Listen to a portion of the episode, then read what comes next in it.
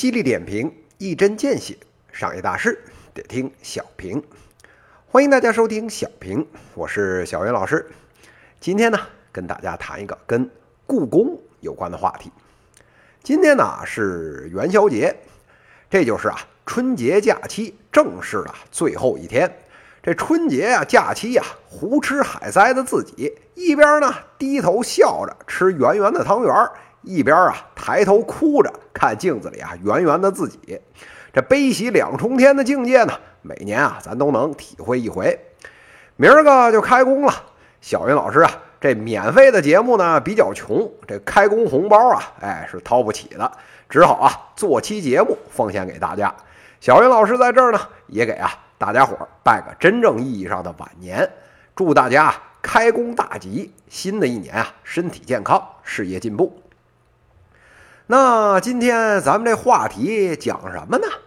这放眼全国，这元宵节真正的网红只有一个，哎，就是啊故宫。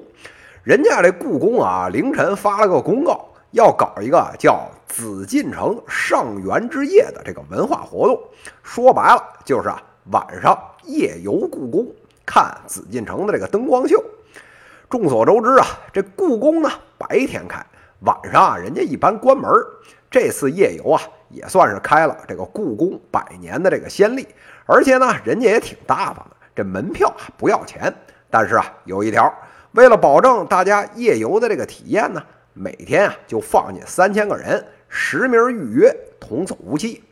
这消息一放出来，好家伙啊，这网上炸了窝了！什么紫禁城夜里还能玩？还历史第一次？还限量？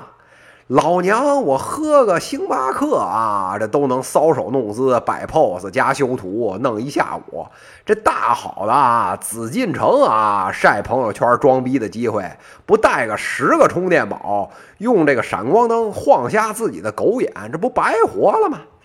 于是乎啊，我朝这群众呢，发挥了当年在苹果店门前这通宵排队的这黄牛精神。这网上啊，一个免费的名额啊，炒到了五千。这小云老师啊，是目瞪口呆。这遥想当年啊，一般人民群众想进紫禁城，这小刀啊，两腿之间咔嚓一下，一毛钱也不用花，哎，这就进去了。现在啊，要花五千大洋啊，这才进得去。这感谢故宫啊，这么多年，总算让咱知道了自己当下这二两肉值多少钱了，真是啊，可喜可贺呀。这闲扯淡啊，归闲扯淡。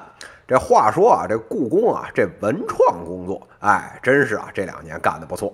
这本来呢，板起面孔，一本正经，无法亲近的这个故宫，靠着这互联网，画风突变，开发出啊一系列非常优秀的这个文创作品出来。什么什么写着“朕就是这样的汉子”，哎，这种扇子啊，漂亮的仿古花纹的那种胶带，哎，画着。朕不能看透，哎，这种眼罩，还有啊，故宫主题颜色，号称啊，这个狼窑红，哎，这种口红，这类似的这种产品啊，现在有超过一万余种。这光啊，这故宫淘宝的官方店，这上面下面加一起，这一年啊，十五个亿的这流水，哎，是妥妥的。这无论从体量，还是啊，活跃用户，亦或是啊，客单价，秒杀一般的文创店。故宫这文创 IP 变现，要说认第二，恐怕谁也不敢认第一了。小云老师啊，这儿也必须连点一百次大拇指，给人点赞。故宫搞得这么好，这核心在哪儿呢？小云老师觉得呀，这百分之八十的功劳啊，要归这个馆长，哎，单其祥。不是说啊他花了多大的力气，而是啊说他真正啊解放了思想。什么意思呀？这人家终于发现。这文创产品的精髓啊，四个大字儿叫与民同乐。你故宫 IP 牛不牛啊？哎，这确实牛。这全世界这皇宫都数得上号。这台北故宫啊，当年老蒋啊搬过去的好玩意儿再多，这能有北京故宫一个脚趾头吗？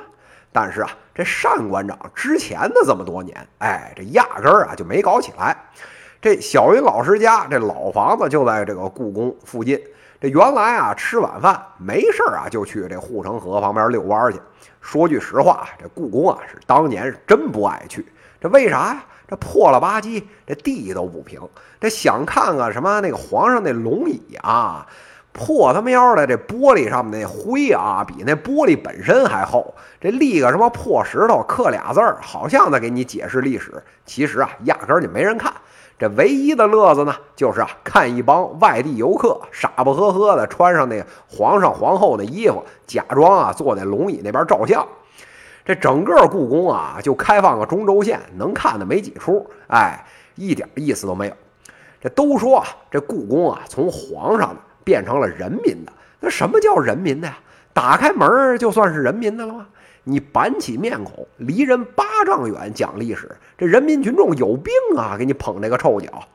要真正打开这个文创的局面，就是啊，要两手抓，一只手呢。该严肃保护、拯救的，哎，那些去让这个专业人士去做去。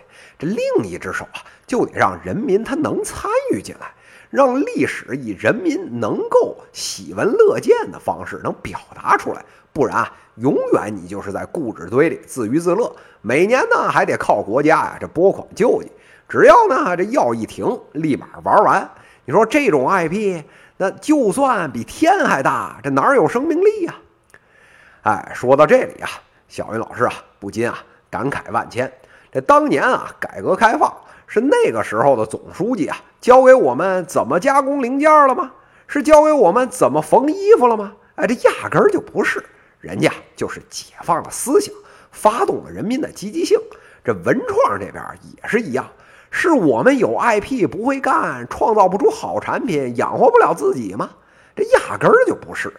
原来啊，一说文创，哎，大家就想到那长城脚下坑老外那傻叉纪念品，这破了个小坠子，一块钱成本啊，卖三千，那是真的文创吗？那他喵的是奸商！这前两年啊，没有故宫这么大 IP 横空出世的时候，您仔细去瞅瞅，淘宝上面各种精致的小玩意儿，其实啊是层出不穷的。这创业者们呢，挖空了心思，拿个像比如青花瓷啊这种小 IP，也能翻出一个几千万、上亿的产值出来。更别说啊，故宫这么大个 IP 了。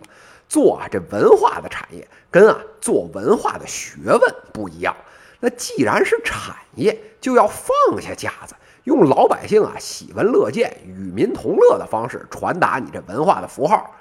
你说是老百姓不愿意掏钱吗？您拿出那些玩意儿里面的心思，也得值这么多钱才行啊！放眼望去，咱这五千年的文化，多少 IP 放在那儿呢？但是啊，恨不得所有的人都停在两个极端。这一个极端呢，是啊，前怕狼后怕虎的书呆子，宁可放在这烂在手上啊，也不肯动脑。这呀，就是早年间单馆长之前的那个故宫。要不呢，就是另外一个极端，变成了号称是每个毛孔啊都流着血和肮脏的东西的那种奸商，拿着最低级的烂玩意儿啊，就瞎糊弄骗傻子的钱。这呀，就是今天的长城。